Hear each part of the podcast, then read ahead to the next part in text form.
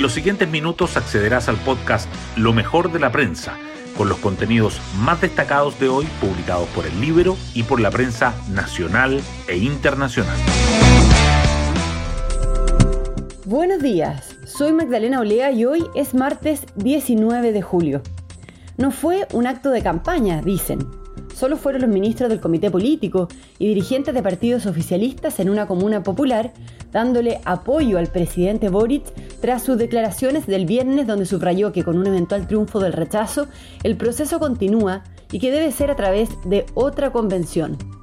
Dijeron que mantienen la presidencia, solo que el mandatario arremetió contra el rechazo y dijo que era obvio que quienes están por esa opción no tienen un plan para la continuidad del proceso constituyente. Y entre medio, la ministra vocera Camila Vallejo repartió ejemplares del proyecto de nueva constitución. ¿Le sirve esta nueva estrategia al gobierno? En el Libero lo contesta Pepe Out. Es una movida electorera de suma cero, sentencia junto con advertir que el presidente le quita el entusiasmo al apruebo. Las portadas del día. El inicio del Chile Day en Nueva York acapara los titulares. El Mercurio dice que inflación, estabilidad, mercado de capitales y reformas son las mayores preocupaciones de los asistentes. La tercera agrega que los inversionistas extranjeros manifiestan a Marcel inquietud por las reformas. Sin embargo, el diario financiero abre con otro tema. Un artículo sobre los precios preferenciales tensiona la modernización del acuerdo entre Chile y la Unión Europea. La crisis de seguridad en el sur igualmente sobresale. El Mercurio destaca que Interior rectifica y no descarta ampliar el estado de excepción a los ríos, y los gremios apoyan la presentación al Tribunal Constitucional contra la CAM y solicitan no dejar de lado a la Araucanía. La tercera resalta que el subsecretario Monsalve viajará a los ríos tras los atentados y la presión por decretar estado de excepción. El debate constitucional también sigue presente. El Mercurio subraya que el presidente Boric critica el rechazo. No tienen un plan para la continuidad del proceso, dice. La tercera remarca que la moneda pasa a la ofensiva por el plebiscito de salida. Otros temas que los diarios llevan en titulares es que Salud revierte la prohibición de usar los escáneres corporales en las cárceles y que el dólar sigue en caída libre tras la intervención del Banco Central y ha bajado más de 100 pesos en dos días. El Mercurio destaca además que la Corte de San Miguel rechaza un recurso por el cierre de pasajes y dice que es un hecho público y notorio el aumento de la inseguridad, que el bypass de Castro en Chiloé vuelve a sufrir retrasos. La tercera, en tanto, resalta que el primer informe del CAE muestra que un 69% de los deudores posee un ingreso mensual inferior a 750 mil pesos y que Rodrigo Fernández es elegido en el equipo de la semana del rugby mundial. Hoy destacamos de la prensa. Las principales preocupaciones de los inversionistas en el Chile Day son inflación, estabilidad país, mercado de capitales y reformas estos fueron algunos de los temas que los participantes del evento en Nueva York plantearon en las reuniones privadas que tuvieron con el ministro de Hacienda, Mario Marcel, y con la presidenta del Banco Central, Rosana Costa. Por su parte, Marcel dijo que la propuesta de nueva constitución no tiene mayores cambios en materia económica.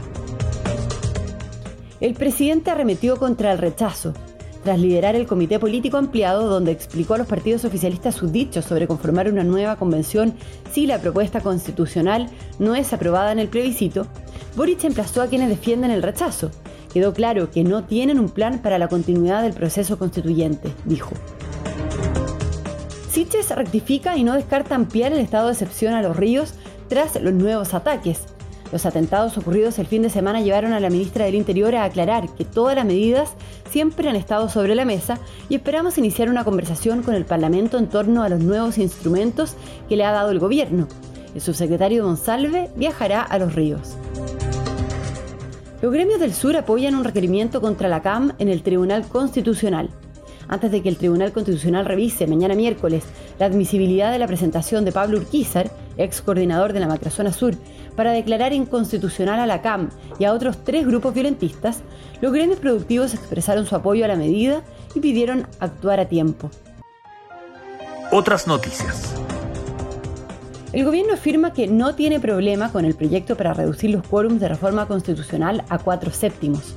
La ministra vocera Camila Vallejo dijo que como gobierno no tenemos ningún problema con esa propuesta.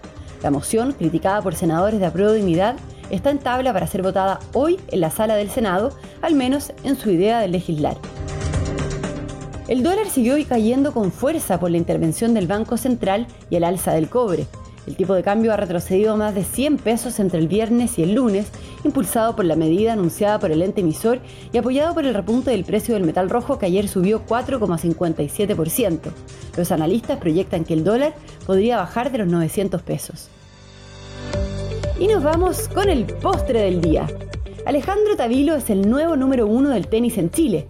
El tenista nacido en Canadá subió cuatro puestos en la actualización del ranking de la ATP y quedó en el lugar 68, alcanzando la mejor ubicación de su carrera y superando a Cristian Garín, que retrocedió hasta la posición 70 de la clasificación mundial. Bueno, yo me despido, espero que tengan un muy buen día martes y nos volvemos a encontrar mañana en un nuevo podcast, Lo mejor de la prensa.